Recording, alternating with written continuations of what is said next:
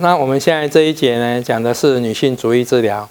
那女性主义的治疗呢，它基本上是来自于以男性社会为主的一些社会啊，长期以来啊啊对女性的压抑，让女性开始觉醒，然后开始觉得说应该要做一点唤醒的事。那这个女性主义呢，对我们人类的未来的性别平等，事实上是非常的关键。我们知道现在人类的社会里面。女性在男性社会下被压抑，还是不管在发展中国家，甚至是已开发国家啊，还有未开发国家，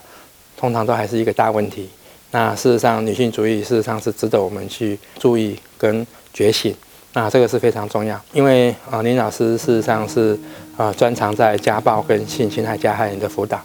林老师也会认为说，事实上是性别平等主义，那事实上是应该要倡导，那让人类未来。可以在两性的啊平等跟共同的和平下，然后能够有让人类能够有更好的生活，这是很棒的。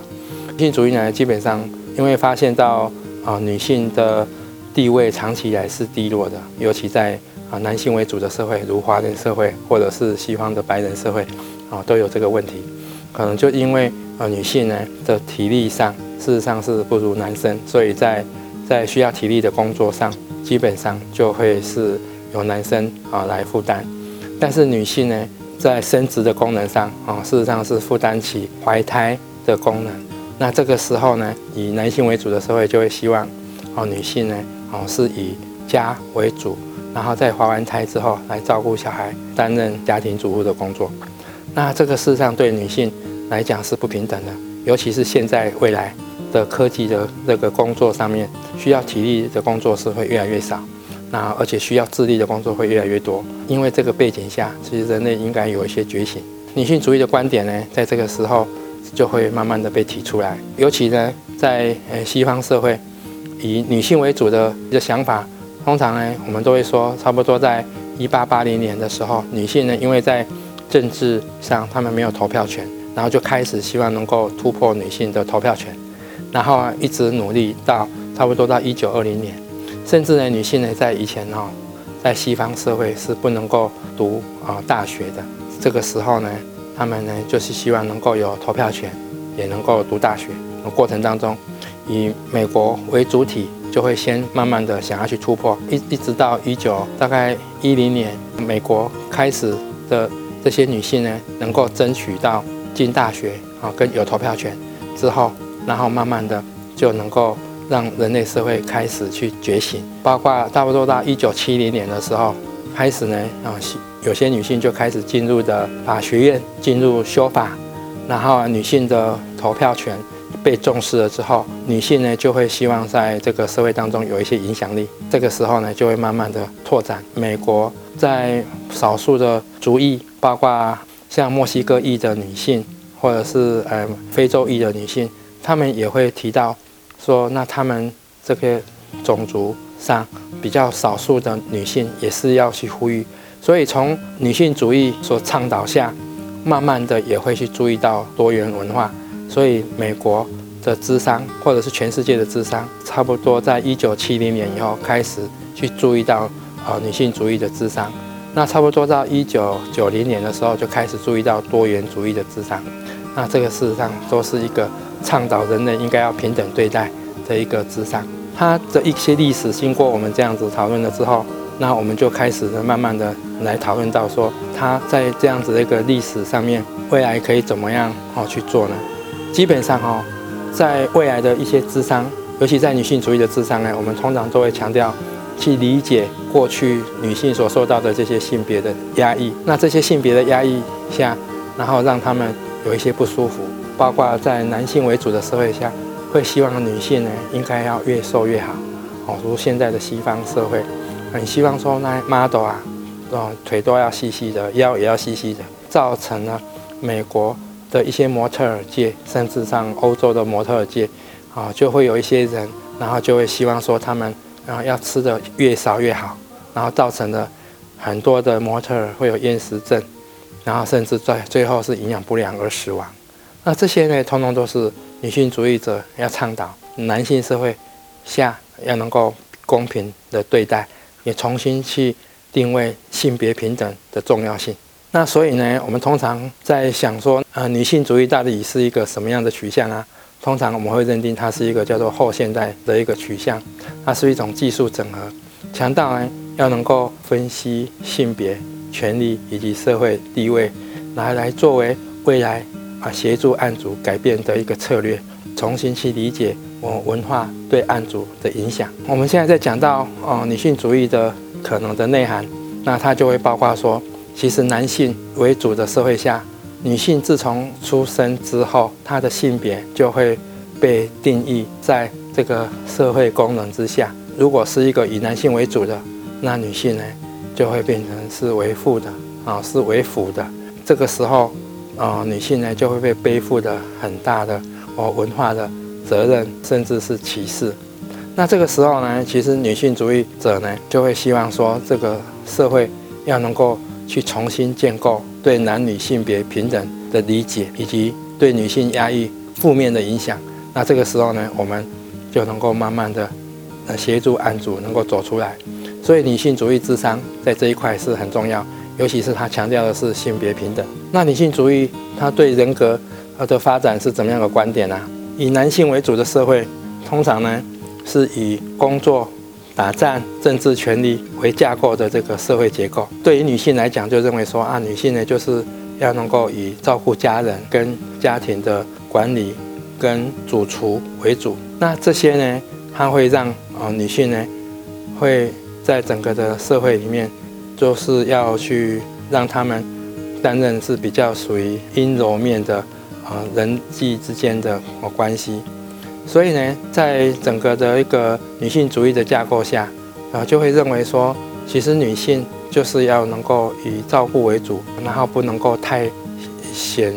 著的去表现她的能力。那这个时候呢，就是一个性别不平等的开始。有人就认为说，性别化的生活就是人类的生活是以性别为逻辑来运作的。这样子的话，自然就可以知道说，在这个样的一个歧视下。女生呢，就自然变为一个男生的附属，包括她的外表，包括她的能力，包括她的怀孕跟照顾子女的能力，通通都被定位为啊是她的主要能力。那这个事实上是不一定对的。后来呢，女性主义呢也慢慢发展了一个理论，叫做关系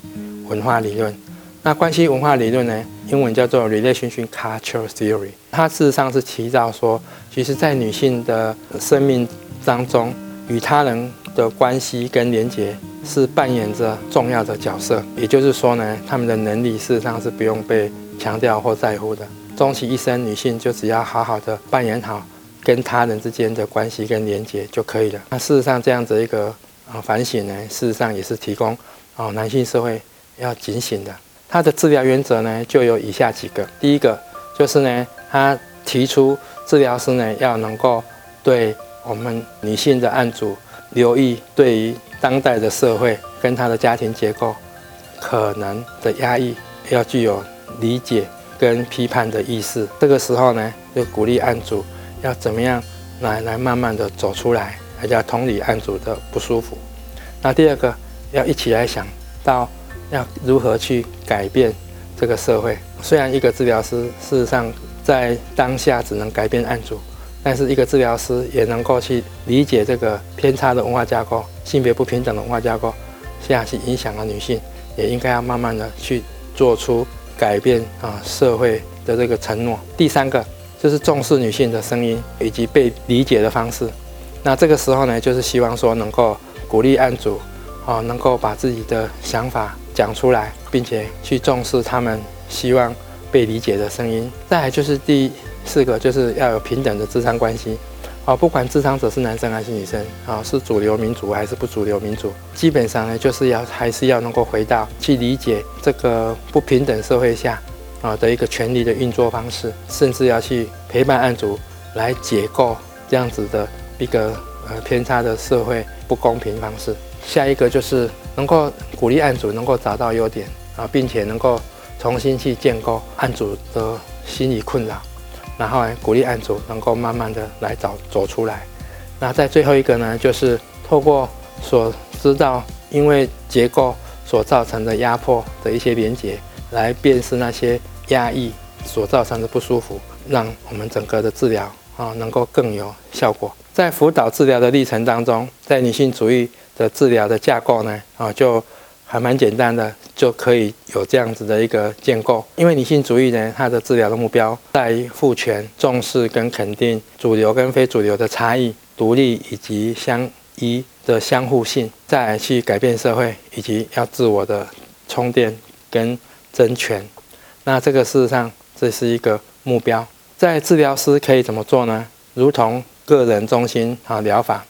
其实女性主义的治疗呢，它跟个案中心是有接近的，因为呢，它基本上也是啊强调以人为本的一个治疗。只要女性在这个文化架构下有任何的不平等，治疗师应该能够协助案主，然后一起来解构跟重新建构。这些不平等，将它改变为比较平等的一个社会架构，让案主能够慢慢的走出来。那在这样的治疗过程当中，治疗师常常就会呃跟着案主去用改变的方法。最后一部分我们讲到的是治疗技术。那治疗技术呢，上面呢，Corey 的书里面就有讲到，第一个一定要慎用 DSM 的诊断。我们都知道 DSM 的诊断在是在男性社会下。所定义的，包括常常会有所谓的创伤啊，是以女性为主的创伤，甚至会有男性为主啊来看待的一些啊女性的一些啊不舒服，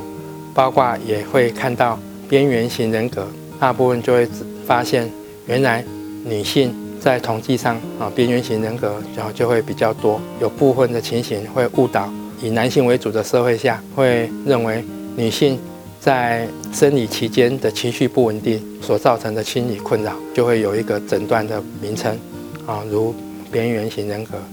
或者是啊情绪起伏不定啊的惊奇症候群，这些通通都是女性主义者要提醒我们，啊，是不是已经用男性的社会下来诊断女性的一些心理或生理异常？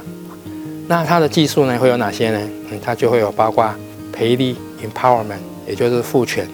啊，就是给力的意思，要同理案主的一些不舒服之后，给案主一些力量，让案主知道其实自己是可以有力量来做一些改变。再来也鼓励甚至陪同案主来做他在这个社会下他的一些性别角色啊的分析，甚至如何来做改变跟介入。如果是啊家庭啊暴力受暴的女性妇女啊，她也会鼓励说，那是不是？来做这个家庭啊权利的分析，可以怎么样让案主慢慢慢走出来？再来就是会有一些阅读治疗，那通常呢会有一些呃性别平等的倡导者，会有写一些书，像这些书呢都是可以很好的啊帮助案主理解别人是怎么走出来的过程当中，给自己力量，然后找到自己未来的方向，透过。啊，一些成功的女性人士，她们告诉姐妹们可以怎么做，可以怎么想，啊，她会得到一些力量。那再来就是自我介入，如果一个当然呢是女性的啊治疗师，更可以做她之前如何有一些在性别不平等下他受到的一些压抑。那如果是像我是一个男性的治疗师，我就会讲到说我过去的一些经历所看到的女性呢被男性社会所压抑啊。不平等的一些情形，其实我也可以讲出来。那这个也是一个很好的自我记录。那自我肯定训练就是让案主可以在我们的智商当中去肯定他，啊，找到他的优点，啊，并且是肯定他可以啊做得很好，而且他有一些过去的一些经历来赞美他，他那时候可以走过去一些过去的一些不舒服，然后肯定他有一些他能够稳定他自己的一些做法。那重新框架就是重新去理解在。性别不平等的社会下，他可以怎么做？他可以怎么样做到让自己虽然在那个不平等，然后慢慢去改变，甚至也未来来改变这个社会的性别不平等。那重新去框架，先让自己稳定，然后慢慢的再让这个社会可以改善。成长团体就是鼓励案主可以参加呃相关的女性